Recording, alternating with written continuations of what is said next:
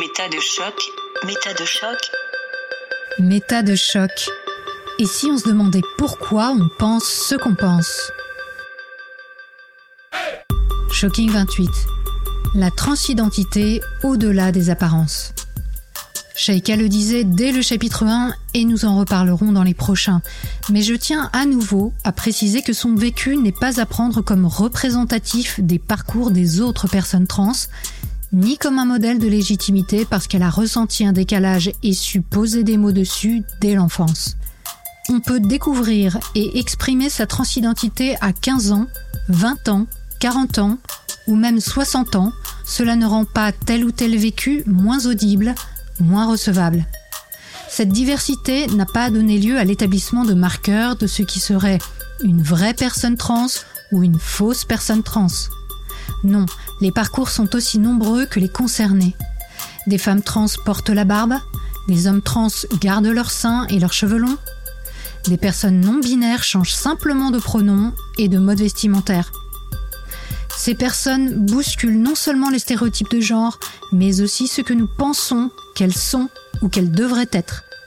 Pour les comprendre et dépasser nos préjugés, je ne peux que vous encourager à écouter d'autres témoignages que celui-ci, et il en existe déjà de nombreux sur Internet et ailleurs.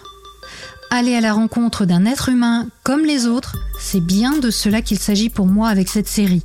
Avant toute chose. Cette semaine, Shaika nous raconte ce qu'elle a vécu au collège et l'impact durable que certains événements ont eu sur sa perception d'elle-même et de sa place dans la société. Attention, certains aspects de ce récit sont choquants. Chapitre 3 Le prix de la différence. Et là, quand j'arrive au collège, c'est la douche froide.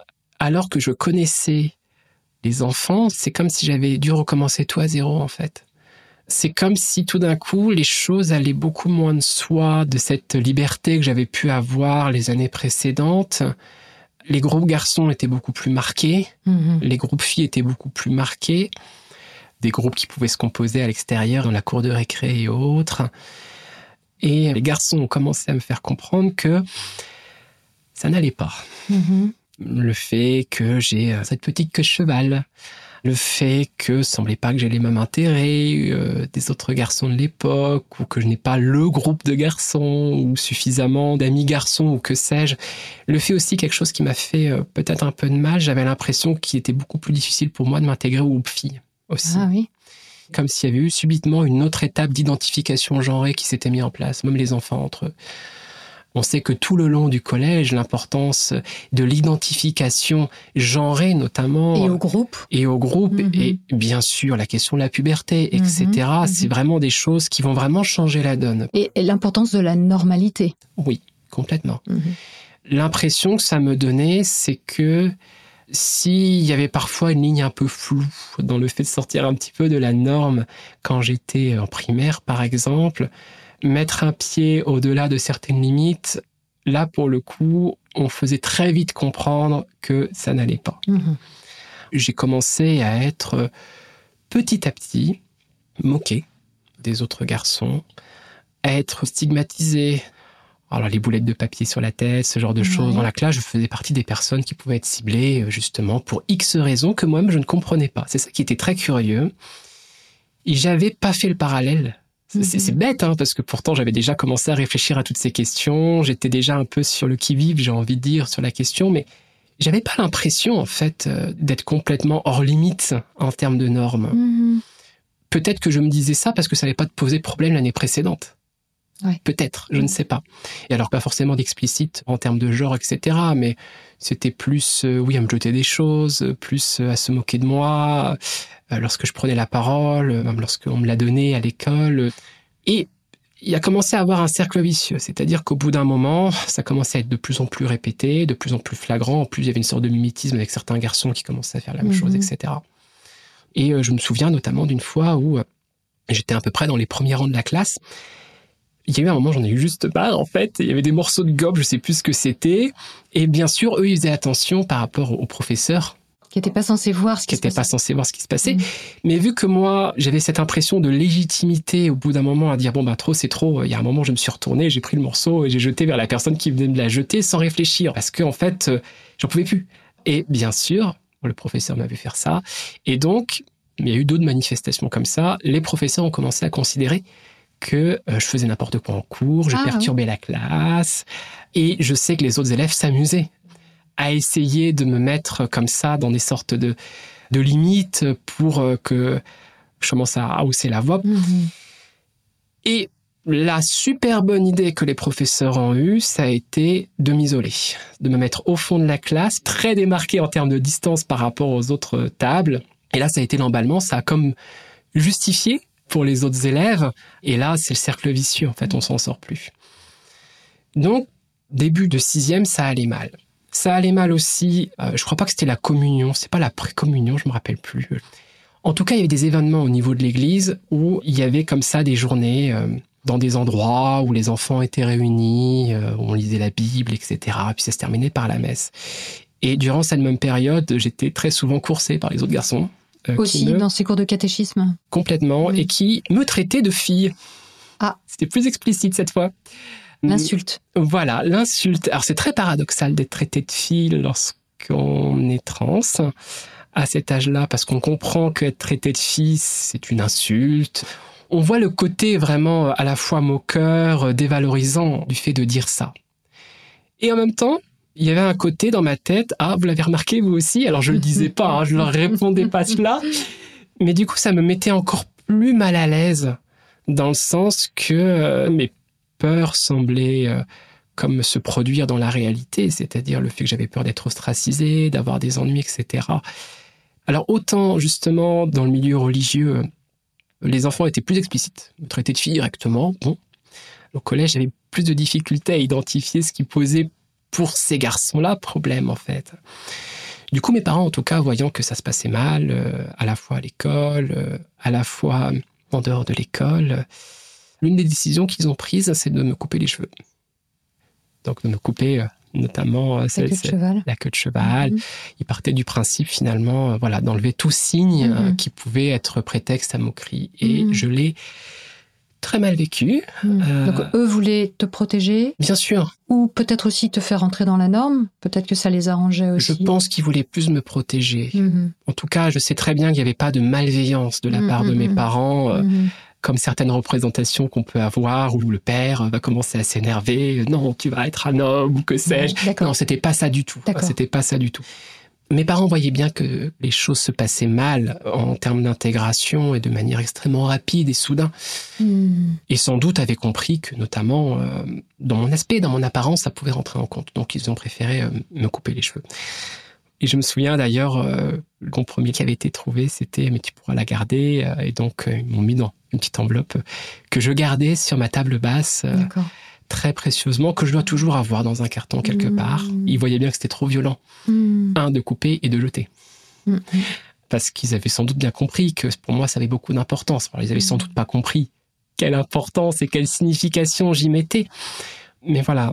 Et euh, ça n'a pas empêché le harcèlement scolaire de prendre une ampleur en sixième, avec en plus les professeurs qui étaient complètement à l'ouest et qui pensaient que j'étais le problème. Et là, on est passé des moqueries à- aux violences physiques, petit à petit. C'était... euh.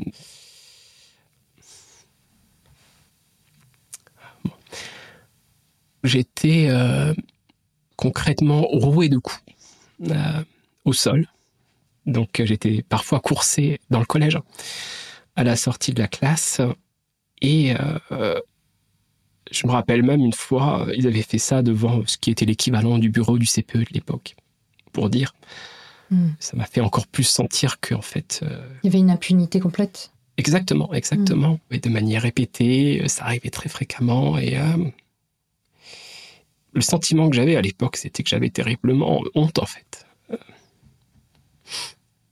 Et que euh, tous les feedbacks que j'avais autour de moi, notamment au niveau des professeurs, notamment au fait que c'était ma coupe de jeu qui allait pas, ce genre de choses, ça m'a vraiment amené à internaliser toutes les problématiques et à considérer que bah, c'était moi le problème en fait. Mhm. Mhm. Ouais, je sais pas si c'est le milieu religieux qui a fait ça, si c'est l'époque, mais euh, il y avait cette idée comme ça en tête que, en gros, ça dépendait de moi, que si ça se passait mal, c'est que je faisais pas assez d'efforts. Pas assez d'efforts de s'intégrer, pas assez d'efforts de faire comme les autres enfants. Ou... Voilà, c'était vraiment une période qui a été le véritable basculement pour moi, dans le sens que là, c'était plus possible, en fait, de. J'ai commencé à avoir une pensée qui a fait son petit bonhomme de chemin et qui était de plus en plus forte dans cette idée, il faut que je travaille sur moi-même, Mhm. qu'importe ce que je veux, qu'importe ce que je suis, pour essayer de me défendre au maximum. Alors, ce que j'appelle me défendre, c'était pas rendre les coups, parce que j'étais pas du tout comme ça, j'ai jamais été comme ça mais euh, faire en sorte de comprendre ce qui se passe, de comprendre bah, qu'est-ce qui est attendu pour qu'on me laisse tranquille. Et euh, parmi les garçons qui pouvaient parfois euh, s'en prendre à moi, il y avait un garçon qui, alors pour le coup, ça allait à peu près. C'était un redoublant, donc il avait un an de plus. Je sais que dans la classe, il démontrait qu'il valait mieux le laisser tranquille, Mhm, enfin ce mhm. genre de choses. Et ce garçon, une fois, m'a amené dans les toilettes et avait l'air d'être très euh, impliqué dans quelque chose qu'il voulait me dire. Ça me faisait un peu peur parce que je me Mhm. disais bon, qu'est-ce qui va me tomber dessus encore? Et euh, dans les toilettes, il vérifie qu'on était seul, qu'il y avait personne d'autre, comme s'il allait euh, faire quelque chose, euh, soit d'horrible ou soit euh, me révéler un secret. Enfin, Mhm. c'était vraiment, j'étais dans cette Très ambiance. solennel et très effrayant. C'est ça. Et là, il me sort des magazines de boys band Mhm. des magazines de boys band. Alors on était dans la période vraiment au tout début, hein, avec euh, les Toubishwi, Alliage, etc. C'était des magazines qui cachaient parce qu'il voulait pas que les autres garçons voient qu'il avait ce genre de magazine avec lui. Je suppose peut-être parce qu'il avait peur d'être moqué, etc. Et avec un ton euh, très sérieux, un peu dur, mais pas du tout malveillant ou agressif pour le coup, me montre une photo de boys band d'un groupe, je sais plus lequel, euh, torse nu, bien musclé, etc. Il me dit quelque chose comme voilà en gros ce que tu dois être. Si tu veux qu'on te laisse tranquille, inspire-toi de ces gars-là. Et euh, j'avais pas quoi répondre et c'était très bizarre parce que il me parlait un peu comme un coach qui cherche à me défendre et à me donner des clés et des outils. Et quelque part, il m'a donné une grille de lecture de certaines choses que je pouvais pas comprendre dans mon harcèlement. C'est-à-dire que, bah, j'étais pas assez garçon. Il était fan absolu des boys bands. Il voulait devenir exactement comme eux plus tard. D'accord. Vraiment, il il sortait ce magazine comme s'il me sortait quelque chose de totalement interdit, quoi Mhm. si on nous voyait avec ces magazines-là, ça y est, c'était fini. Je sais pas ce qui se passe. Mais en tout cas, ouais, même si sur le coup, je me suis dit, je lui ai pas dit parce que je voyais bien que ça lui tenait à cœur. Non, j'ai pas envie de devenir comme ça plus tard. ça m'a paradoxalement un peu touché Bah oui. euh, le fait qu'il veuille à sa manière quelque part. m'aider. Mhm. Mais voilà, donc ça m'a donné plus d'informations sur euh, finalement le pourquoi les autres garçons avaient tendance à me faire autant de mal. Et vu que ça se passait vraiment très mal en sixième, euh, au cours de l'année, euh, donc convocation bien sûr de mes parents par le professeur principal, comme quoi ça ne va pas. Ils ne comprennent pas mon comportement, je ne suis pas intégré aux autres Mhm, élèves de la mhm. classe, et donc préconise que je consulte une psychologue qui venait de l'extérieur et qui tous les mercredis après-midi recevait les enfants. D'accord. Et euh, donc, elle avait un local qu'on lui avait donné dans l'école. Euh, C'était assez amusant parce que cette partie euh, où elle recevait les enfants, ça faisait partie où c'était juste collé à la chapelle. C'était assez intéressant d'aller voir euh, la psychologue euh, à la chapelle. Et donc, euh, il avait été demandé avec l'autorisation de mes parents que j'aille voir cette psychologue tous les mercredis pendant plusieurs séances parce que ça allait vraiment pas en gros. Mhm. C'était moi la fautive, entre guillemets. C'était pas dit comme ça, mais c'est comme ça que moi je l'intégrais. Oui, à aucun moment euh, on t'a demandé comment tu te sentais ou comment ça se passait avec les autres élèves. Tu as été entendu, toi, par les profs? Non, alors je sais que les profs voyaient bien, et c'était indéniable. Comment pouvaient-ils ne pas le savoir? Je me souviens par exemple une fois où j'avais été roué de coups, euh, j'étais complètement euh, psychologiquement démoli, et j'ai j'ai même pas voulu rentrer chez moi en fait. J'avais tellement peur. Alors je sais pas, est-ce que j'avais peur de sortir de l'établissement parce que j'allais les recroiser, ou est-ce que j'avais peur de rentrer chez moi, que mes parents le perçoivent parce que j'avais ce sentiment de honte en moi, que du coup je suis resté me cacher derrière l'un des bâtiments pour Mmh. pleurer pendant très Mmh. très longtemps. Et Mmh. je me souviens qu'à cette époque-là, l'un des professeurs euh, que j'avais euh, m'a vu, sans doute euh, dans un état de détresse extrême en fait. Euh, enfin, je sais pas. en tant qu'adulte, imaginez, vous voyez un enfant, mais complètement, mais euh, en pleurs, en larmes, à se cacher, euh, qui refuse ce qu'on voit, etc. Enfin, je pense que ça devrait vous inquiéter que vous allez euh, poser des questions. Et il m'a juste demandé si ça allait Oui, Ou- oui. ou quelque chose comme ça. Je sais plus ce que c'était. Et J'ai plus ou moins fait comprendre. Je sais plus ce que j'ai répondu, mais euh, que je voulais pas en parler. Et lui, Mhm. c'était bon, bah ok, il est Mhm. reparti dans l'autre sens. Mm. Et c'était ça en fait. Mhm. C'était que euh, bon, euh, oui, il voyait que ça allait mal, il voyait qu'il y avait des soucis, mais euh, ça semblait pas. Est-ce que ça remontait pas entre les profs? J'en sais rien. Je sais pas du tout, mais en tout cas, je vais voir la psychologue et avec tout ce qui venait de se passer, même à une personne qui pourtant était là pour m'écouter, pour m'aider, c'était déjà à l'époque euh, pour moi un interdit d'en parler à d'autres adultes en fait. Ou alors quand j'en parlais, j'en parlais toujours de manière indistincte, sans préciser que ça pouvait être lié euh, à la question de fille-garçon. Mm, mm. C'est-à-dire que j'essayais d'être la plus sincère possible dans ce que je pouvais ressentir, mais en même temps, quand j'étais face à, à cette psychologue, je faisais en sorte vraiment de peser chaque chose que je Mhm, pouvais dire pour ne surtout pas en parler, parce qu'en fait, je pense qu'au fond, j'avais peur que face à une personne qui représentait comme ça ce que je pouvais percevoir comme un cadre médical, bon, c'est une psychologue, c'est particulier, mais que le simple fait d'en parler, vu tout ce qui s'était passé déjà dans ce contexte, ça me porte vraiment préjudice et que pire que tout, euh, que ça va pas bien dans ma tête, qu'il y a un souci, que En fait, tu avais peur qu'elle diagnostique un problème psychique chez toi ou c'est parce que c'était aussi dans le cadre de l'école où tu disais elle va peut-être parler aux adultes? Le fait que ce soit dans le cadre de l'école ne m'a pas aidé effectivement, parce que je ne me sentais pas euh, toute liberté de pouvoir parler de certaines choses parce que je restais dans l'établissement. Mais il y avait aussi, euh, je pense, euh, déjà j'avais pas le mot transidentité, mais il y avait autre chose que je connaissais à l'époque. On n'en a pas encore parlé. C'est que j'étais quand même dans un environnement social et familial qu'on peut qualifier de très homophobe. Ah, Il y avait déjà le contexte de l'époque, hein, cette période-là des années 90. Et il y avait aussi notamment, en particulier, un membre de ma famille que je ne citerai pas, que je côtoyais fréquemment et quotidiennement même, qui arrêtait pas d'avoir des discours très homophobes, du style euh, les personnes gays euh, sont malades, ont une maladie qu'il faut à tout prix guérir, il faut les Mhm. enfermer dans un hôpital psychiatrique, Mhm. euh, des horreurs, hein, les, les pires discours. Et encore là, je prends un exemple qui ne fait pas partie des horreurs que cette personne a pu me citer, mais j'étais comme ça dans cet environnement où sans trop saisir et voir les ramifications qu'il pouvait y avoir avec mon propre vécu, me donnait l'impression effectivement que à partir du moment où on allait comme ça euh, sortir des normes, surtout que très souvent ce côté euh, homophobe de l'époque était très associé au fait de ne pas être un vrai homme ou de ne pas Mhm. être une vraie femme. Alors de mémoire, très souvent dans l'homophobie que j'entendais, c'était surtout par rapport euh, aux hommes. ah bah oui. Les femmes en couple, ça c'est- ça existe pas trop quoi. voilà, c'est ça. Donc, euh, il y avait comme ça cette idée que euh, un garçon qui serait peut-être perçu comme trop efféminé, euh, c'était euh, possiblement euh, l'homosexualité qui n'était pas loin. Et dans ce cadre-là, euh, c'était pire que tout pour cette personne en particulier. Et même, j'ai envie de dire, faut pas oublier l'extrême banalité des discours homophobes dans l'espace euh, médiatique, dans les journaux, etc.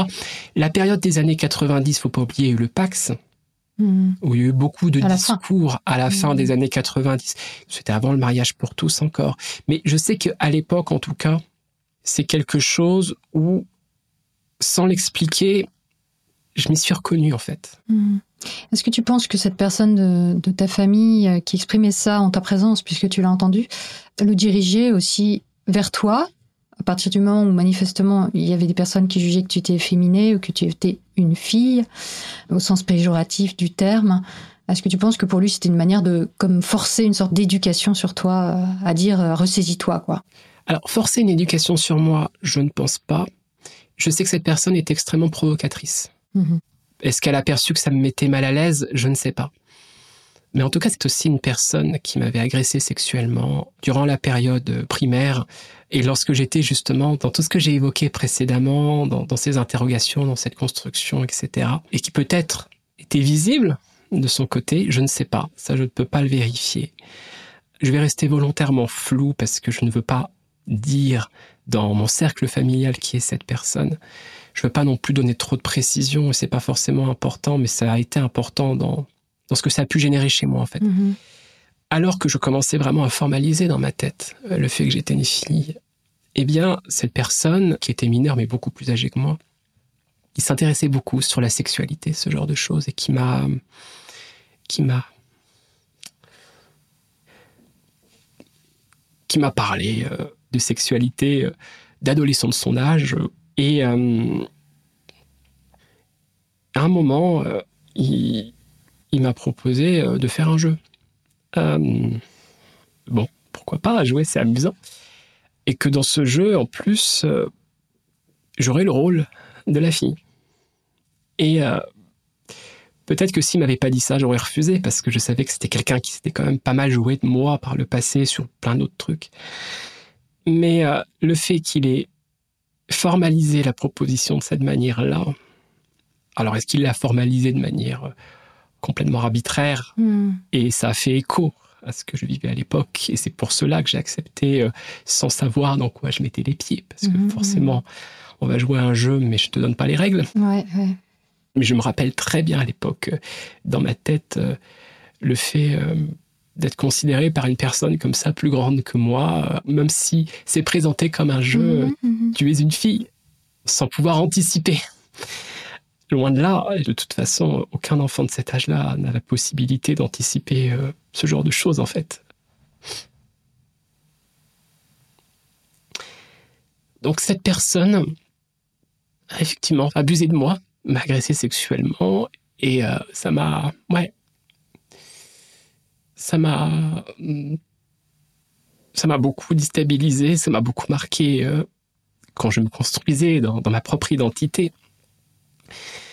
Avant ces événements-là, j'avais déjà compris qu'il fallait que je fasse attention euh, Mhm. sur le fait de qu'est-ce qu'une fille signifiait, surtout quand la personne est perçue comme un garçon, même si je n'avais pas encore vécu vraiment d'événements, mais je le savais très bien. Là, pour le coup, c'était une autre dimension. Mhm, mhm.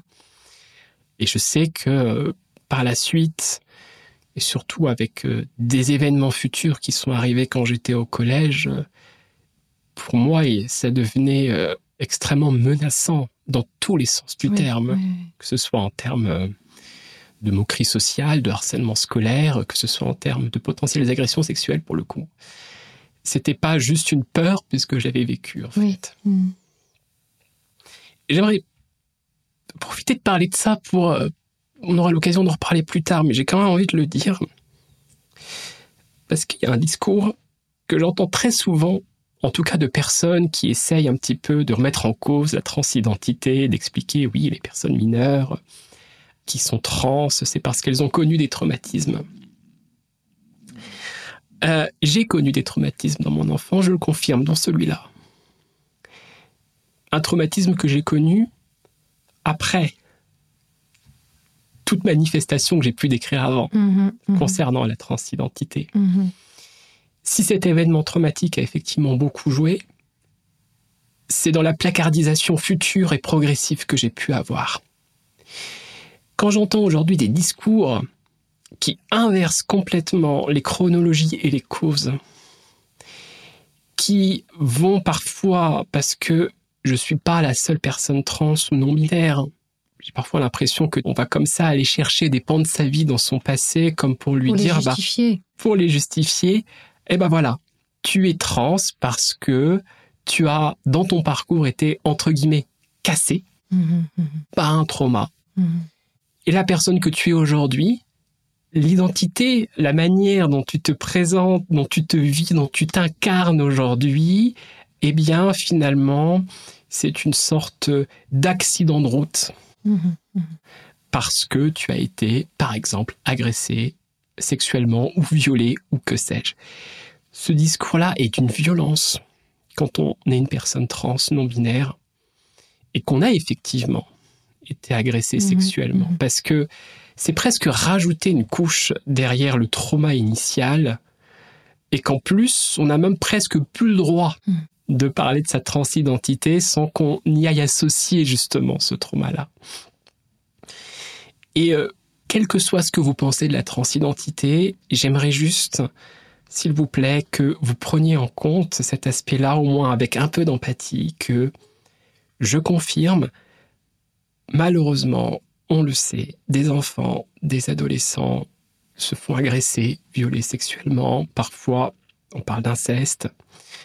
Les personnes trans, non-binaires, non-hétéros peuvent avoir ce vécu-là, et moi j'ai entendu beaucoup de témoignages à ce propos-là, mais qui à aucun moment ne permet de justifier et encore moins de dévaloriser la personne pour ce qu'elle est aujourd'hui sous prétexte qu'elle a vécu ça, d'autant plus.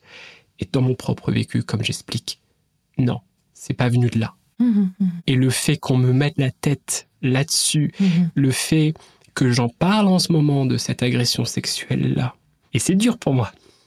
J'en ai même pas parlé à, mes propres parents, pour vous dire. Et ce qui, quelque part, peut me mettre en vulnérabilité, parce que je sais très bien que des personnes euh, qui vont être dans ce type de discours à remettre en question la transidentité, je sais qu'elles peuvent se servir de cela. Et c'est pour ça que j'en parle. C'est pour ça que j'ai envie d'en parler, pour qu'on comprenne bien. Je me suis fait agresser sexuellement précisément parce qu'une personne m'a dit quelque chose qui déjà avait beaucoup d'importance pour moi. C'est-à-dire une personne plus âgée que moi qui m'a dit tu es une fille ou tu seras comme une fille et ça avait énormément de sens pour moi à l'époque Mhm, mhm. parce que c'était déjà là. Pas parce que ça a activé ça. Mhm. Et il faut rappeler, et c'est l'occasion de le faire, que énormément d'enfants et d'adolescents sont agressés sexuellement Mm. et que on estime à environ deux ou trois enfants par classe qui subissent de l'inceste ou des viols. Donc, euh, effectivement, ramener la transidentité à une conséquence liée à un viol ou une agression sexuelle, c'est un raccourci qui n'a pas grand sens. C'est c'est facile a posteriori de dire ah bah A plus B égale transidentité. Non, aujourd'hui, rappelons-le, il n'y a pas de d'explication en réalité à la transidentité. Euh, c'est un discours malheureusement que j'entends beaucoup, mais quand on va regarder les recherches sérieuses universitaires dans différentes disciplines, non, ça n'a pas de lien. Je pense que c'est important là, à cette étape de mon témoignage, de le préciser. Mhm. Donc si on revient à cette personne de ta famille, donc tu disais qu'à des repas de famille, elle tenait des propos extrêmement homophobes. Mhm. Toi, ça te renvoyait peut-être à cette expérience que tu avais vécue avec euh, lui, et ta famille le laissait parler. Oui, mais il n'y avait pas. euh, ma famille ne reprenait pas D'accord. euh, ces phrases-là, c'est-à-dire que je ne l'ai pas entendu de la part de mes parents précisément, ou alors des choses qui pouvaient s'en rapprocher, mais pas de manière aussi violente. Mais en tout cas, effectivement, il n'y avait absolument pas de reprise et de contradiction euh, Hmm. par rapport à ce discours-là.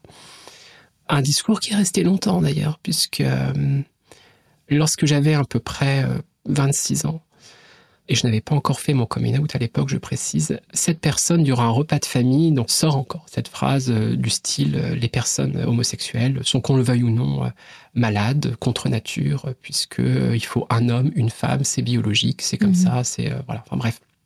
Et là, j'ai pas supporté, je me suis levé, j'ai vraiment dit tu peux pas sortir un truc pareil, et euh, je suis parti. Mhm. Je suis parti, en plus c'était pas à côté de chez moi, donc on imagine bien le repas de famille, tout le monde qui vient de, Mhm. de plusieurs coins, euh, dans plusieurs villes autour. Et ça a été la dernière fois d'ailleurs que je l'ai entendu euh, sortir ce genre de Ah oui. choses. D'accord. Et là j'ai vraiment marqué. Ça a eu un effet. Je sais pas si ça a eu un effet. Enfin, pour lui, je ne sais pas du tout. Mais en tout cas, ça a jeté un tel froid dans la manière dont j'ai cassé Mhm. cette banalité euh, effroyable de sortir des horreurs pareilles, qu'en tout cas, depuis, effectivement, non, je n'ai plus entendu cela. Et à la question finalement, face à cette psychologue, pourquoi à cette époque-là, j'étais déjà dans cette autocensure Peut-être qu'au fond, effectivement, même si j'avais pas ces mots-là dans ma tête, mais pour le dire de manière anachronique, oui, je craignais une forme de psychiatrisation Mhm. dès lors que j'allais commencer à manifester, même de manière extrêmement indirecte, cette question du fait que non, je ne me sentais pas garçon, je suis une fille, que j'avais déjà formalisée et que je crois même pas à la psychologue euh, d'avoir euh, particulièrement parlé de mes harcèlements parce qu'elle me posait pas trop la question en Mhm. fait. Je me rappelle qu'elle m'a fait passer des tests projectifs. Ouais. Alors, explique ce que c'est que les tests projectifs et pourquoi on en sourit. On en sourit parce que ça n'a absolument aucune valeur euh, scientifique. Dans mon cas, c'était un test euh, qui passait par des dessins d'arbres. D'accord. Alors, je ne sais pas si ça te parle. Non. Elle me demandait en fait, je me rappelle très bien, de dessiner un arbre selon des modalités particulières, etc., en développant le plus précisément possible. Bon, c'est beaucoup plus tard, hein, quand j'étais adulte, ou que j'ai repensé aux tests qu'elle pouvait me faire, que j'ai été voir un peu ce que c'était. Et en fait, euh, effectivement, j'ai découvert que c'était parfois des méthodes qui étaient utilisées à une époque qui n'ont plus cours aujourd'hui à ma connaissance. Enfin, en tout cas, dans le domaine de la psychologie euh, Scientifique. scientifique, hein, comme si ça allait en quelque sorte euh, tracer. euh, euh, Révélé. révéler euh, des problématiques euh, par rapport aux parents, euh, par rapport à pourquoi pas des traits de personnalité. Enfin, je sais même plus trop ce qu'il y a Symboliquement, si derrière. l'arbre a des racines ou pas, Exactement, si elle a il y avait des ça. feuilles ou Mm, pas, si les branches sont Ouais. touffues, euh, maigrelettes. Hum. Alors, petite parenthèse quand même, parce que j'ai pas envie, si un jour votre enfant va consulter notamment euh, un ou une psychologue, le fait de discuter avec l'enfant ou d'avoir des thérapies en introduisant le dessin Mhm. comme euh, médium Outil d'expression. comme outil d'expression, ça ne signifie pas forcément qu'on est dans ce que je décris. Mm. Voilà, donc euh, C'est rassurez-vous. forcément un test projectif. Voilà, c'est ça. Euh, Mais moi, en tout cas, c'était clairement le cas. hein. Je crois que ça avait duré une heure avec d'autres tests, enfin bref. Et elle me posait des questions. Elle me faisait beaucoup parler de ce que j'aimais, etc. Alors du coup, euh, j'allais plus sur mes intérêts de l'époque. J'étais dans l'époque égyptologie. Je m'imaginais plus tard, je serais archéologue. Bon, je m'intéressais beaucoup au monde ancien, en fait. Déjà à l'époque. Et donc, je me rappelle avoir beaucoup discuté de ça, mais pas de harcèlement Mhm. pas vraiment de comment ça se passait à l'école. Et euh, au bout de quelques séances, bon, moi j'étais un peu rassuré parce que ça se passait bien, c'était plutôt cool. Euh, J'étais avec quelqu'un où je pouvais discuter. euh, J'avais certes au départ euh, ce côté un peu autocensure que j'avais déjà, mais finalement les questions qu'elle me posait n'avaient tellement pas de pertinence. Mhm. Euh, bon, et au bout de quelques séances, je me rappelle que ça devait se terminer par une restitution avec mes parents. Bon, mes parents sont sortis de là. euh, J'ai même pas trop souvenir d'avoir retenu quelque chose. Euh, Mais euh, ça n'a servi strictement à rien, en fait. Mhm. En tout cas, le fait est que ça n'a pas beaucoup bougé. Un peu vers la fin de l'année, j'avais l'impression quand même que les professeurs avaient peut-être un peu pris conscience qu'il y avait peut-être des problèmes, même dans leurs propres attitudes et comportements Ah, vis-à-vis de moi Mhm.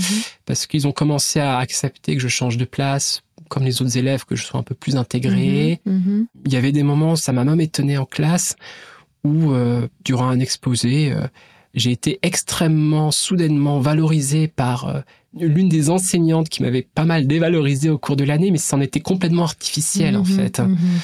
À tel point que même à l'époque, je me disais, il a dû se passer quelque chose, c'est Quelqu'un pas a dit possible. quelque chose. Voilà. Bon, en tout cas, le fait est que ça avait été la rupture totale, puisque mes parents avaient été convoqués par euh, la professeure principale, justement, et que la professeure principale avait dit qu'elle n'arrivait pas à me comprendre, Mhm. elle n'arrivait pas à trouver des solutions euh, par rapport à ces problèmes d'intégration. C'était mon père qui avait été à la dernière réunion. Et c'est là que mes parents ont décidé finalement de me faire changer d'école. Donc c'était une école privée catholique et euh, on va aller dans une école pas très loin, une école publique, parce que là c'était pas possible en fait de continuer. euh. Mhm. Juste avant de me changer d'école, d'ailleurs, on envoyé un courrier au directeur pour euh, expliquer tout ce qui s'était passé, en tout cas de leur point de vue, tout ce qu'ils avaient connaissance. Ils n'ont jamais eu de réponse. D'accord. Voilà, ça a été une lettre Mhm. qu'ils ont envoyée. Donc ils t'ont soutenu, en fait, tes parents. Oui, j'ai eu un soutien, même s'ils n'ont pas compris précisément ce qui pouvait se passer, même Mhm. l'ampleur. Je suis pas sûr qu'ils connaissaient l'ampleur des harcèlements dans l'école. Mais, Mais euh, au point de te changer d'école, c'est qu'ils devaient quand même oui. percevoir qu'il y avait un souci. oh oui, Et que clairement, c'était pas adapté pour toi. complètement.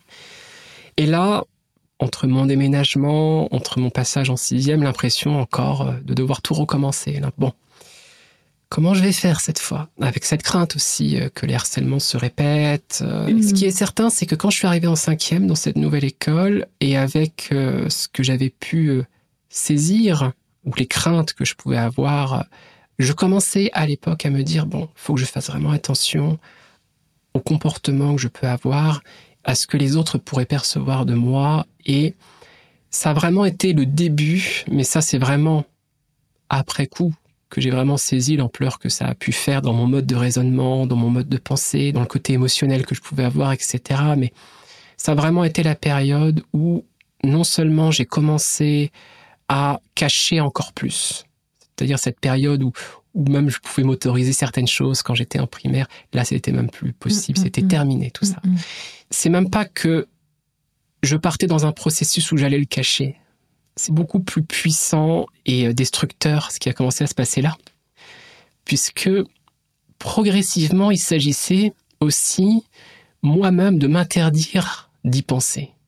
Ou de rejeter toute pensée, de rejeter toute représentation, de rejeter toute émotion.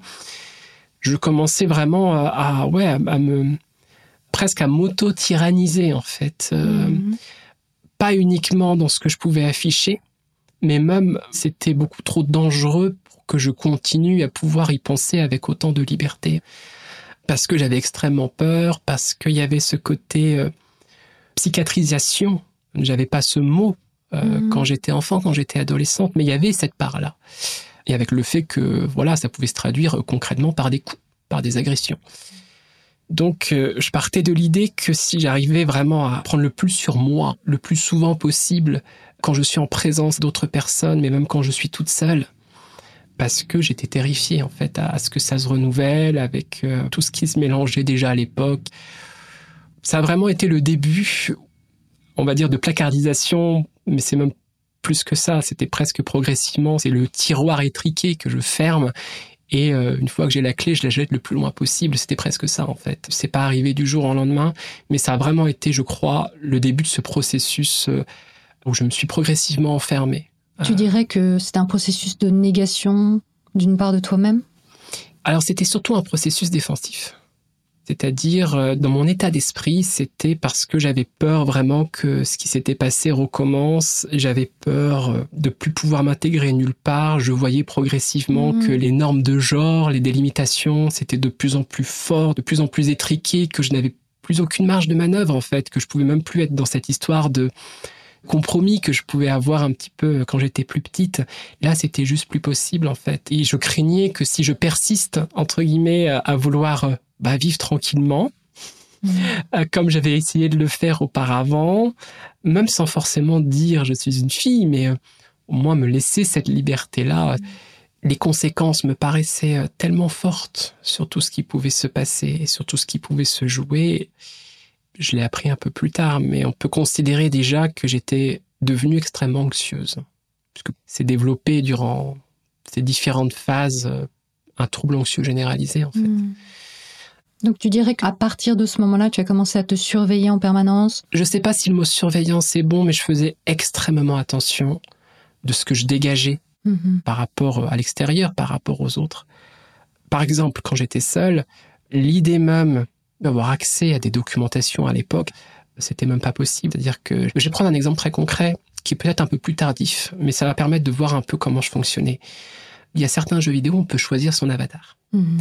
On peut choisir une fille, on peut choisir un garçon, etc. Et euh, très clairement, si on me laissait la liberté de choisir, surtout que moi j'aime bien m'immerger, euh, comme si c'était moi qui étais dans cet univers-là, Mhm, etc. Donc j'aurais pris spontanément euh, un avatar féminin. Et ben, par exemple, lorsque je jouais à des jeux vidéo seul, je prenais systématiquement un avatar masculin. Ah oui. Parce que je partais du principe que possiblement, si des camarades, euh, des amis euh, voyaient ma partie avec les sauvegardes, parce que ça pouvait être Mhm. courant à l'époque de Mhm. montrer son Mhm. personnage, etc., dans certains jeux, qu'on puisse voir que j'ai un avatar qui n'était pas un avatar masculin, j'avais peur que ça pose question. J'étais vraiment dans une anticipation constante, en fait. Et même lorsque je faisais des jeux vidéo seul, il y avait encore le regard des autres qui restait. Dans cette possibilité que peut-être que quelqu'un pouvait me Mhm, poser des mhm, questions, me ramener vers là, qu'est-ce que j'allais répondre, qu'est-ce que j'allais faire à ce moment-là? Mhm. J'avais peur de ces situations-là. Il m'arrivait par période même d'avoir euh, des doubles parties. C'est-à-dire que j'avais l'avatar masculin où je développais l'histoire, les personnages, etc. Et en parallèle, j'avais euh, un autre personnage où là, pour le coup, j'étais sûr que je pouvais y jouer parce que quand on me demandait bah, comment je sais telle progression dans le jeu, je pouvais toujours montrer mon avatar Mhm. masculin. Mhm. J'étais pas complètement fermé. euh. C'est pour ça que je parle de processus. Ça a pris du temps. C'est vraiment le tout début, en fait. Donc c'est la cinquième. Les choses vont mieux, par contraste, en tout cas sur l'aspect social. Mais donc tu modifies ton attitude, tu la masculinises, tu mimes euh, des stéréotypes masculins. Comment tu t'en sors en fait? Non. J'étais pas dans le fait de mimer des stéréotypes masculins. J'étais plutôt dans le fait de trier. Par exemple, dans mes centres d'intérêt, euh, dans ce que j'aimais, je savais que, je sais pas, telle série, telle fiction, ok, j'aimais bien, et je savais qu'il n'y avait aucune connotation derrière que tu pouvais en parler. Et que je pouvais en parler. Donc c'était pas comme si j'allais inventer quelque chose, mhm, mhm. mais je triais un petit peu ce que j'allais montrer, ce que je n'allais pas montrer. Dès qu'il pouvait y avoir euh, tout ce qui pouvait laisser trait à, toute forme d'ambiguïté, j'en parlais pas. Par exemple, cette période collège, je ne crois pas avoir parlé à un seul enfant que j'avais pratiqué de la danse. Très concrètement. Vaut mieux pas. Voilà. Ou peut-être avec vraiment des grands amis que j'ai pu avoir parce que dans ma chambre, et même mes parents avaient encore des photos, etc. Donc ça pouvait se retrouver assez facilement.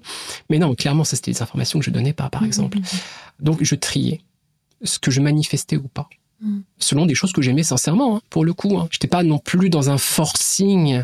J'étais plus, euh, voilà, on va essayer de montrer quelque chose en surface qui semble en tout cas ne pas être trop féminin, sans tomber dans des stéréotypes masculins. Et tout ce qui me paraîtra ambigu, tout ce que je pourrais imaginer qui pourrait se retourner contre moi, bah soit j'en parle pas, ou soit même euh, si c'est des choses que j'apprécie, je ne le fais pas, hein, comme pour cet exemple des jeux vidéo plus tard, etc. Et est-ce qu'il y avait un impact aussi, par exemple, sur le mode vestimentaire? On n'en a pas encore parlé. Mm. Tu, avais euh, des vêtements que tu ne mettais pas euh, à l'école, où tu forçais un peu le trait? Alors, ma relation aux vêtements, c'est que, aux grandes dames peut-être de mes parents, je prenais des vêtements qui étaient considérés comme masculins mais les plus neutres possibles. Il était évident à cette époque-là que j'allais pas demander des vêtements féminins ou même des vêtements masculins, mais qui pourraient avoir une connotation même indirecte à tout ce qui pourrait avoir trait au féminin. Et donc, en fait, déjà, très concrètement, pas de couleur. Ah oui. Pas de couleur. euh, ouais, des pantalons type euh, jean euh, classique euh, et un haut le plus neutre possible, noir ou blanc, voire gris. D'accord. Voilà, mais ça allait pas plus loin. Et parfois, hein, j'avais mes parents, j'avais aussi ma sœur une fois qui essayait de m'encourager, mais pourquoi tu testes pas tel truc, etc. Moi, c'était, euh, c'est déjà suffisamment dur pour moi, en fait, tout ça. En fait, je pense que je voulais pas m'investir dans les vêtements parce que je m'y retrouvais pas. Mhm. Le fait de prendre les vêtements les plus neutres, entre guillemets, les moins connotés, sans couleur, etc., c'était peut-être ma manière aussi pour moi de... Fallait pas trop me demander, en bah, fait. De te respecter, en fait, quelque mm, mm, part. C'est ça. D'ailleurs, à l'époque, je crois que c'était à peu près cette période-là, mes parents avaient comme ça cette habitude de mettre euh, les informations le soir, je sais plus c'était la, la une ou la deux. Donc il y avait souvent comme ça des extraits de films qui passaient au cinéma. Des bandes annonces. Des bandes annonces, mmh. avec des interviews, etc. Et il y avait un film qui venait de sortir qui s'appelait Ma vie en rose. À l'époque, le speech du film, c'était un garçon, alors le mégenrage, c'était pas tout à fait ça dans les années 90.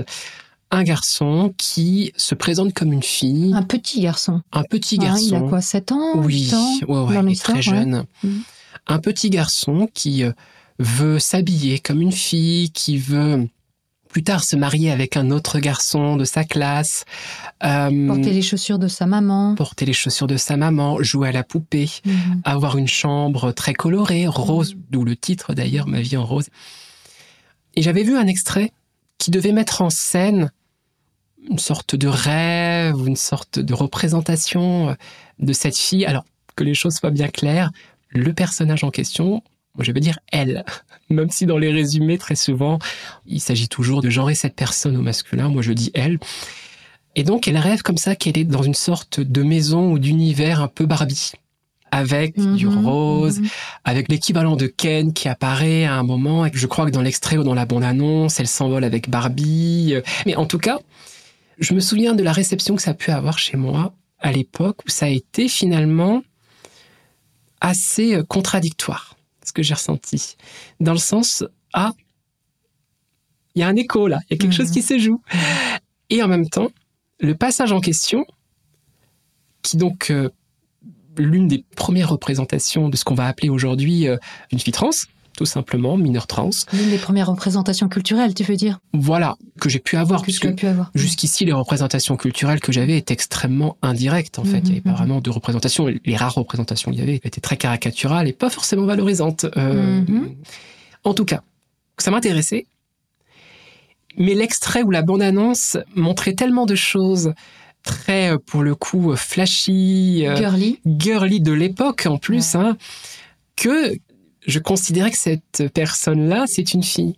Mais cette représentation qui connectait le fait que c'était une fille avec autant de stéréotypes dans lesquels je m'y retrouvais pas, j'aimais pas forcément le rose, j'étais pas à jouer avec des poupées Barbie, j'avais pas envie de me marier avec des garçons quand je serais plus grande, par exemple aussi. Et de manière un peu rigide, en fait, et peut-être déjà à cette époque, euh, j'étais déjà dans ce processus où j'avais beaucoup de mal finalement euh, à assumer. Ça a joué en moi comme si, ah ben voilà, tu n'es pas comme ce personnage. Personnage que je trouvais magnifique, le fait qu'elle puisse vouloir vivre telle qu'elle était en fait. En même temps, vu que je m'y retrouvais pas non plus tout à fait dans cette mise en scène, dans ces stéréotypes très girly, je me suis dit, euh, dans ce moment où je commençais presque à chercher des justifications, à rationaliser petit à petit le fait, non, je ne peux pas. Je vais même dire, je ne dois pas, parce que c'était très injonctif hein, au niveau social. Mhm. Je ne dois pas euh, clairement exprimer la personne que je suis telle que je l'entends. Là, on en arrivait déjà à l'idée que, bon, Ça ne Voilà. te concerne pas, en fait. ça ne me concernait pas, ou en tout cas, c'était éloigné de moi. Donc au collège, finalement, à l'entrée en cinquième, en tout cas, euh, tu prends cette décision de te conformer à la norme, en fait, hein, si on résume, avec les moyens que tu te donnes, de te respecter aussi dans tes choix ou dans ce qui te plaît. Mais j'imagine qu'à un moment donné, bah, il y a l'arrivée de la puberté, ou en tout cas, on voit qu'elle va arriver, on l'anticipe dans sa tête en tant que préado. Comment ça se passe ces expériences, par exemple, de vestiaire en cours de sport ou en activité extrascolaire, si tu en avais? Dans les vestiaires, c'était vraiment un endroit où je me sentais profondément mal à l'aise. Et même avant cette période de collège, hein, j'étais déjà mal à l'aise. Bah, vestiaire signifie déjà une nette séparation entre les filles Ouais. d'un côté et les garçons de l'autre. Donc il y avait peut-être cet aspect-là. Mais là, le malaise était beaucoup plus fort, effectivement, par rapport au corps. Par rapport au fait aussi que euh, sur cette période de collège, les garçons avaient tendance euh, à se chercher. Je voyais beaucoup de garçons qui discutaient. euh, alors, euh, ils parlaient pas explicitement de puberté, mais de thématiques qui pouvaient tourner autour, euh, parfois de jeux entre garçons, sur parfois des stéréotypes euh, très masculins de l'époque. Hein, Mhm. Montrer sa pour virilité le coup, il y avait certains garçons qui étaient dans cette démonstration-là. Je dis certains garçons parce que tous les garçons n'étaient pas comme ça dans les vestiaires, mais Mhm. généralement, oui. Chaque année, il y avait toujours quelques garçons qui étaient vraiment comme ça, dans un côté un peu de comparaison et de compétition, Mhm. Euh, qui pouvaient passer notamment par les vestiaires. Je me souviens notamment, mes parents avaient tendance, durant les vacances, à m'emmener dans des colos de vacances, euh, où donc, du coup, je restais parfois pendant une semaine, euh, voire plus, assez éloigné des endroits qui pour moi étaient safe. Et là, en fait, j'étais 24 heures sur 24 dans des groupes. Euh, les tentes, ou alors c'était des sortes de dortoirs euh, garçons-filles, donc là encore Mhm. plus séparés. Mhm. Les vestiaires, les douches, garçons-filles aussi, bien sûr. Et euh, dans mon comportement personnel, en fait, ce que je faisais, c'est que j'étais extrêmement pudique. C'est-à-dire que euh, là où je voyais que des garçons euh, n'avaient aucun problème, je faisais en sorte d'avoir vraiment l'espace où personne ne pouvait me voir. J'avais, quand c'était pas possible, je jouais avec ma serviette justement parce que Mhm. je voulais surtout pas me montrer nu. Et ça pouvait être sujet à moquerie. Je me rappelle d'une fois, donc il y avait tous les garçons autour et qui ont remarqué notamment ce côté que j'étais extrêmement précautionneuse, d'être extrêmement pudique. Mhm. Et euh, ils ont commencé à se moquer de moi et euh, tout nu, commencé à, à danser avec euh, bon, on, j'ai pas rentré dans les détails des images. On n'a pas envie. Et euh, c'était euh, parce que précisément je rentrais pas là-dedans Mhm. et parce que De force, en fait. quelque voilà, part, hein. voilà, c'est ça. Je me rappelle le réflexe que j'ai eu à ce moment-là. Mes parents m'avaient laissé une carte téléphonique au cas où j'ai besoin d'appeler pour X raisons. Dès que je suis sorti, après ce moment-là, j'étais littéralement en pleurs et extrêmement angoissé en fait.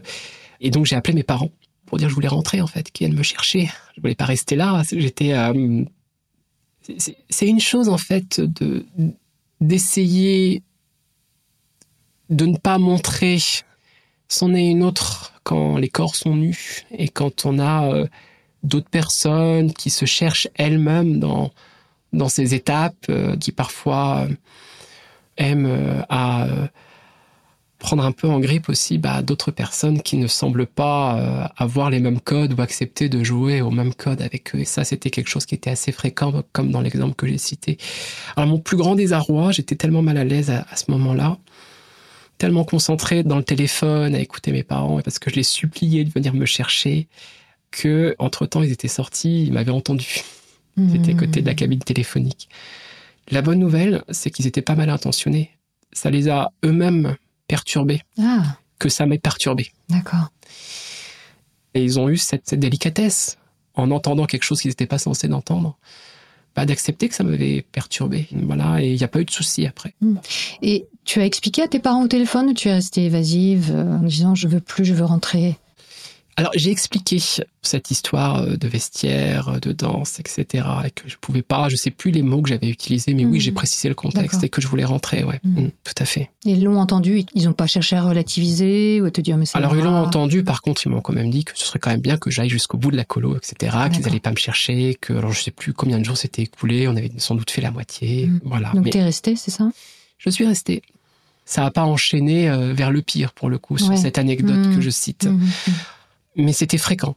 Du coup, j'étais très rapide dans les vestiaires, tout ce qui était euh, douche, etc. Je faisais ça à la maison parce que ça mhm. posait beaucoup de problèmes de ce côté-là.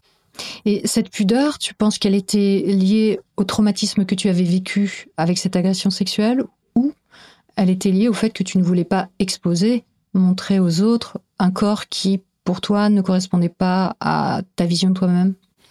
Alors, lié à ce que j'ai pu vivre par rapport à cette agression, non. Je vois aucune connexion en termes de souvenirs, en termes de gêne ou en termes de mal-être. D'accord. Je pense qu'il y avait plusieurs choses qui se mélangeaient. Il y avait le rapport à mon corps, effectivement. C'est-à-dire que exposer son corps aux autres, c'est un petit peu en miroir s'exposer soi-même et voir à travers le regard de l'autre finalement tout ce que mhm. cela signifie. Je pense que n'importe qui peut comprendre ça. Mhm. Et même en règle générale, ma propre nudité, lorsque j'étais toute seule chez moi dans la salle de bain avec les miroirs, c'était aussi un regard que j'évitais. J'étais dans l'évitement de mon propre corps, hmm. de ce qui pouvait se manifester, avec cette impression, euh, pas forcément au collège, mais de plus en plus intense, de me reconnaître de moins en moins sans savoir pourquoi je me reconnaissais de moins en moins. Parce que c'est ça qui est très particulier. Euh, à m'écouter, on pourrait se dire, mais arrête, ça paraît clair. Déjà, en primaire, tout semble avoir eu un processus, un premier coming out, mais pas oublier non plus qu'il y a aussi un processus inverse qui s'est mis en place où petit à petit, euh, je voulais même pas euh, explicitement, même dans ma tête, faire ce type de connexion. J'en avais conscience sans en être conscient. Je sais pas comment expliquer. C'est très compliqué à expliquer ça. C'est-à-dire que clairement, je savais très bien. Je ne me reconnaissais absolument pas dans le fait euh, d'être un garçon, dans la manière dont ça m'apparaissait. Mais j'avais comme une autocensure en moi sur le fait que désormais il était interdit même d'y penser que j'étais une fille. Et euh, durant la puberté, je me rappelle de plusieurs épisodes comme ça dans un miroir quand j'ai commencé à avoir du poil qui pousse au torse. Mon premier réflexe a été, euh, j'avais jamais utilisé de rasoir de ma vie, mais là je l'ai utilisé pour le coup de le raser.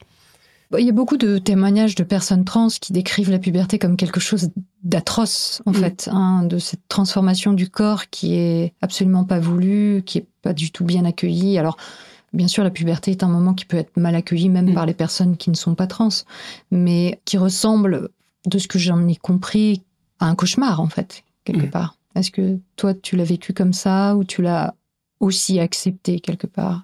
Ben, Parmi les choses qui m'ont plus perturbé dans ma puberté, c'est euh, le changement progressif de ma voix avec un effet de contraste que j'ai pu constater, puisqu'à l'époque j'avais beaucoup d'intérêt pour euh, tout ce qui allait être la mise en scène, l'enregistrement. Et euh, assez tôt, quand j'étais petite, j'enregistrais ma propre voix. On avait des magnétophones, donc mhm. euh, je jouais à faire comme si je tenais une radio. Et donc, je me rappelle d'une fois où j'avais entendu ma propre voix quelques années avant que ma voix commence à muer, en fait. Mhm. Et ça m'a sacrément perturbé. Tu me poses la question, est-ce que j'étais dans l'acceptation? J'étais, euh, j'étais dans le constat. Mhm. pas dans l'acceptation. Je constatais que mon corps se transformait. J'avais bien sûr un minimum de connaissances quant à savoir euh, la puberté, dans les grands traits en tout cas, ce que ça signifiait. Et évidemment, je dirais que ça a été un peu un compte à rebours. J'ai été beaucoup justement dans le déni, dans l'évitement de penser à tout ça. C'est-à-dire, euh, autant j'avais une certaine facilité à réfléchir sur moi-même quand j'étais plus petite, sur plein d'autres questions. Cette facilité-là, je l'avais plus en fait, pour toutes les raisons que j'ai invoquées. Et donc, le côté pudique jouait peut-être un petit peu à ça. Tant que je vois pas mon propre corps, tant que euh, je vais fuir les thématiques, parce que clairement, je fuis toutes les thématiques, hein, même liées à la puberté, ce genre de choses. J'en avais connaissance Mhm, forcément. mhm. Mais euh, là où peut-être euh, des filles ou des garçons pourraient avoir un grand intérêt à différentes périodes pour comprendre ce qui se passe dans leur corps, moi c'était exactement l'inverse. C'était euh, j'avais eu suffisamment d'informations pour euh, voir que bon voilà, euh, je voulais plus en savoir plus. Mhm. C'était euh, on, on cache ça sous le tapis Mm. sans en avoir conscience que ça allait me retomber dessus plus tard. Mais euh, je parle de compte à rebours parce que ça a contribué à m'amener quelques années plus tard à une dysphorie de genre là pour le coup extrêmement massive et destructrice. Parce que bah il y a un moment en fait on peut plus quoi. Mhm. Parce que c'est beaucoup trop puissant, parce que c'est son corps, c'est des choses intimes, c'est son identité. euh, c'est pas quelque chose qu'on maintient dans le temps. Mhm. Et un jour, ça allait exploser. Oui. Si on reste sur cette période adolescente, est-ce que tu avais des intérêts pour la sexualité ou plus précisément envers certaines personnes de ton entourage? Est-ce que tu es tombée amoureuse? Est-ce que tu étais intéressée d'explorer cet aspect-là? Ça m'a un peu perturbé aussi quand on commence, comme tu dis, à se poser des questions et à parler d'attirance, notamment. euh, clairement, je m'interdisais pas en fait de réfléchir à mon orientation sexuelle. C'est curieux. Bon, j'avais pas les mots pour la transidentité, mais euh, j'avais beaucoup de difficultés à y penser. Mais l'orientation sexuelle, j'étais pas du tout dans cette idée de par défaut je suis hétéro ou euh, Mhm. voilà. Enfin bref.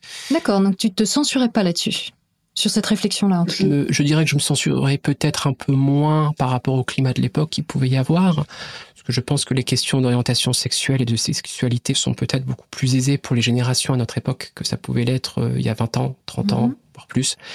Mais en tout cas, non, c'était pas aussi fermé, aussi censuré. Et euh, j'avais plutôt une attirance euh, pour les autres filles. Il y avait un côté très étrange dans le sens que bah, j'entendais des garçons qui évoquaient ces questions. Et je pouvais très bien me dire, bon bah voilà, euh, je suis perçu comme garçon, on n'arrête pas de me dire je suis un garçon. Il semble que je sois attiré euh, par les filles euh, de la même manière que les garçons évoquent cela, mais d'une certaine manière. C'est surtout cette certaine manière en fait qui collait pas. C'est-à-dire que assez bizarrement, je dirais que il semblait, en observation extérieure, que du coup bah voilà c'était l'hétérosexualité, mais je m'y retrouvais pas dedans non plus. Et je comprenais pas pourquoi. Ah oui, là ça devient euh, très compliqué. Ça devient compliqué. Euh, je rappelle encore, je n'avais toujours pas d'informations, de mots, tout était confondu beaucoup plus euh, à l'époque. Euh, Il y avait très souvent les caricatures, les stéréotypes et les préjugés, notamment homophobes, hein, clairement, hein, sur le fait d'associer l'homosexualité masculine, par exemple, au fait qu'on va avoir des personnes qui vont être très efféminées, etc. Bon, c'était très prégnant hein, dans la Mhm. culture de l'époque. Et là on est à la fin des années 90, là dans ce que tu Oui, on est à la deuxième moitié des années 90, Mhm. clairement. Oui, on est à la fin des années 90, ouais. Euh, donc là, pour le coup, on est sur la période du Pax. Mhm. Donc tu es assez euh, en ébullition Oui, on peut le dire. dans les médias. Mhm. Évidemment, la personne de mon entourage ne se gênait toujours pas pour avoir des discours très homophobes, etc. Et je me souviens d'ailleurs, dans ce contexte, euh, il y avait euh, une rhétorique que j'ai dû apprendre à peu près à cette période. C'était des discours du style les hommes qui sont attirés par d'autres hommes ou les femmes qui sont attirées par d'autres femmes, c'est des personnes qui nient la différence, qui sont dans une forme de narcissisme. Euh, Elle s'aime elle-même. elle s'aime elle-même, Mhm. exactement. Et évidemment, c'était extrêmement péjoratif, c'était extrêmement euh, pathologisant, hein, puisque quand c'était dans des discours comme ça qu'on pouvait entendre. Il y a une perversion.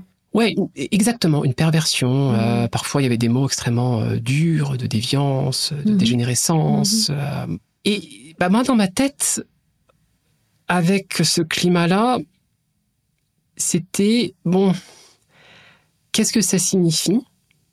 Parce que par moment, j'arrivais à quand même le formuler dans la tête, même si je m'auto-censurais. Mais qu'est-ce que ça signifie être une fille alors que tout désigne que je suis un garçon attiré par d'autres filles? Ça se complique. Ça se complique.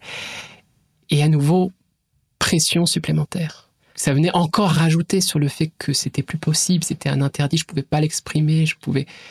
Il fallait pas que tu exprimes que tu étais attiré par des filles? Il ne fallait pas que j'exprime que j'étais attiré par les filles. et qu'au fond, je ne me considérais pas comme un garçon. Je parle à la négative parce que dans une Mhm. période, j'avais beaucoup de mal à affirmer, à être dans Mhm. l'affirmation, je suis Mhm. une fille. Mhm. Parce que précisément, qu'est-ce que ça veut dire? Comment les gens autour de moi vont l'entendre en fait? Comment, dans un environnement où j'ai certaines personnes qui ont un discours clairement homophobe, dans un contexte qui était en pleine ébullition à l'époque, qu'est-ce que ça signifie et comment ça va être reçu? Non, c'était pas envisageable d'en parler. Et ce qui était assez triste, c'est que même avec les personnes que je côtoyais, avec les amis, bah, comment en parler? Oui, personne n'était au courant de tes luttes intérieures, en fait. Ah non, non, non, clairement non. À partir du collège, généralement, c'était pas du tout euh, des questionnements euh, qui venaient de la part d'autres adolescents de cet âge. Donc du coup, ben, j'étais toujours dans ce côté euh, de tenir ce rôle, non pas en sourd-jour, mais en tout cas en refusant de me laisser euh, bah, vivre, hein, tout simplement. Donc, euh, bah, lorsqu'il y avait par exemple des garçons qui parlaient d'attirance par rapport à d'autres filles, qui me posaient des questions, ah, ah, qu'est-ce que t'en penses? Et bon, bah, très souvent, je développais pas, mais je donnais le change pour pas donner l'impression qu'il peut y avoir des différences, ce genre de choses. Et j'étais plutôt dans cet aspect-là, en fait. Et très souvent, ce qui était assez amusant, c'est que j'avais tendance à me lier d'amitié avec des personnes qui avaient des centres d'intérêt euh, très précis. Euh, Ça pouvait être des jeux vidéo, ça pouvait être des univers narratifs, parce que précisément, bah, ils parlaient moins de ces Eh oui, choses-là. Ils étaient passionnés par leur truc. Voilà, c'est-à-dire moi j'aimais bien être avec les gens passionnés parce que du coup c'était aussi plus facile en fait pour moi tout Mhm. simplement. euh, ça évitait les fameux moments de discussion qui avaient lieu, hein, de toute façon Mhm. qu'on le veuille ou non. hein, où là pour le coup moi-même c'était parfois compliqué pour moi d'en parler. Mm. Mais quoi qu'il en soit, dans ce nouveau collège, tu n'es plus harcelé comme euh, ce qui t'est arrivé dans le collège précédent. Par contraste, je n'étais plus harcelé dans le sens euh, mise à terre et euh, frappé de coups, mais je continuais à être harcelé sans forcément que ça me touche tout autant que ça a été en sixième. Très souvent, j'avais droit à des menaces en lendemain. Genre, on va venir te casser la figure, Ah oui. mais ça n'arrivait pas. On s'en prenait parfois mes affaires aussi. euh, par exemple, j'avais une petite veste qu'on met sur le siège quand on est installé et euh, je rentrais à la maison et en fait, euh, je ne savais pas à quel moment ça avait pu se passer puisqu'on change de salle en fonction des cours. Ça avait été arraché à coups de cutter par derrière. Ah ouais, quand même. Donc euh, ça arrivait comme ça assez et, et tes fréquemment. parents, ils voyaient ça Ça les interpellait pas Parce que c'est quand même visible, là, pour le coup, un vêtement Là, lacéré. c'était visible. Je me rappelle même plus précisément. Mes parents n'ont pas interpellé euh, le collège. Il n'y a pas eu de conséquences, en tout cas, par rapport à ça. Mais euh, ça me paraissait tellement dérisoire Mm, par rapport à ce que j'avais vécu en sixième mm. que euh, c'est un peu triste hein, de dire les choses comme ça. Par effet de contraste, j'avais l'impression qu'il y avait du mieux. Mhm. Il y a juste eu en troisième un moment qui m'a marqué, qui m'a touché aussi, et euh, qui m'a ramené un petit peu dans cette idée que je m'étais peut-être habitué à des choses que j'aurais pas dû m'habituer. Il y avait un garçon notamment qui avait tendance euh, à s'en prendre à moi. Euh, Je me rappelle durant un intercours, lorsqu'il n'y avait plus de professeur, par exemple, il venait me voir et devant tout le monde, devant toute la classe, il mettait son pied sur ma table et il marchait sur mes affaires directement devant tout le monde, de manière tellement humiliante et écrasante. Mhm. J'avais droit à ça de temps en temps. Enfin, ça, c'est un exemple parmi tant d'autres. J'ai été convoqué par la CPE qui avait l'air d'être très empathique par rapport à moi. Semble-t-il, j'allais pas me faire punir. Mhm. Plutôt une bonne nouvelle. Et euh, elle me propose de parler, de dire que si quelque chose va pas euh, dans la classe, euh, que je peux toujours parler, etc. Et je comprenais pas. J'avais même pas fait le parallèle avec les événements de harcèlement, en fait. Voilà. Et elle m'explique, voyant que bah, je savais pas quoi dire, euh, elle m'a dit, parce qu'il y a des filles de ta classe qui sont venues et qui euh, sont euh, profondément chamboulées et choquées Ah oui. de, de certaines choses qui se passent. Mm. J'ai jamais su qui c'était. Et j'ai pas confirmé à la CPE, c'est-à-dire que j'ai ni infirmé non plus, hein, mais j'ai dû être un petit peu dans l'évitement. euh, il a dû voir que je voulais pas forcément euh, donner de nom ou Mhm, venir mhm. dénoncer ou etc. pour euh, bon, plein de raisons qu'on peut comprendre surtout à cet âge-là. Ça n'a pas donné lieu à quoi que ce soit d'autre Mhm. après, mais euh, ça m'a touché. Et ça m'a rappelé un petit peu que voilà certaines choses que j'avais acquis comme étant euh, normales dans ma vie de collège ne l'étaient pas. Et que des adolescents de mon âge euh, avaient pu euh, voir que c'était pas normal non plus. Et ce qui est frappant dans ce que tu racontes, c'est que c'est systématiquement, dans ton récit, en tout cas dans ton parcours, des garçons qui te harcèlent. Alors, Je ne dis pas que les filles ne peuvent pas harceler d'autres élèves, mais c'est quand même assez hum, typique que ces garçons, ou plus tard peut-être les hommes, sont souvent euh, les plus offusqués et les plus en réaction face à des différences Mm. de genre ou d'orientation sexuelle. Oui. Ou de comportement, euh, tout simplement, hein, qui ne correspondraient pas aux stéréotypes ou aux attendus. Ça, effectivement, bah, bah, je me suis un peu renseigné par la suite, notamment en sociologie, sur la question du harcèlement scolaire. Je pense à Éric Debardieu, que j'ai entendu euh, dans une émission, on pourra peut-être mettre la référence. Mhm. Oui, bien sûr. Et il résume un petit peu tout ça. Et il y a une phrase que j'ai trouvée très intéressante. Donc là, je le cite. Presque toutes les violences entre élèves ont un fondement sexiste. Ce qui est perçu comme féminin, y compris le fait d'être bon élève, peut être utilisé comme harcèlement. Mhm. Alors, ça repose sur des travaux sociologiques, mais à travers mon propre vécu, ça me parle aussi. Oui. Et au lycée, alors, ça s'est poursuivi? Au lycée, le harcèlement ne s'est pas poursuivi. Le harcèlement me concernant s'est vraiment arrêté euh, à la troisième. Donc dès que je suis arrivé au lycée, euh, absolument plus aucun problème.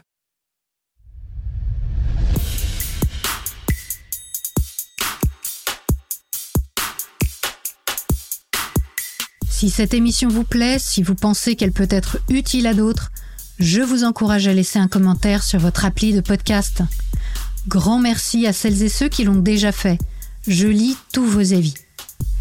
Éternelle reconnaissance aussi aux acharnés du partage auprès de leur famille, sur leur lieu de travail ou en story sur Instagram. Vous savez que vous assurez? Merci évidemment également aux généreuses donatrices et généreux donateurs, grâce à qui ce podcast humble et superbe arrive jusqu'aux oreilles de centaines de milliers de personnes, semaine après semaine. C'est votre soutien qui permet de me rémunérer pour mon travail, mais aussi les techniciens et artistes engagés en métacognition qui œuvrent dans les coulisses. C'est tout simplement formidable. On se retrouve vendredi prochain à 18h pour la suite du témoignage de Shaika. D'ici là, prenez le temps d'observer la manière dont vous pensez et de la questionner. Vous n'imaginez pas ce que vous pensez.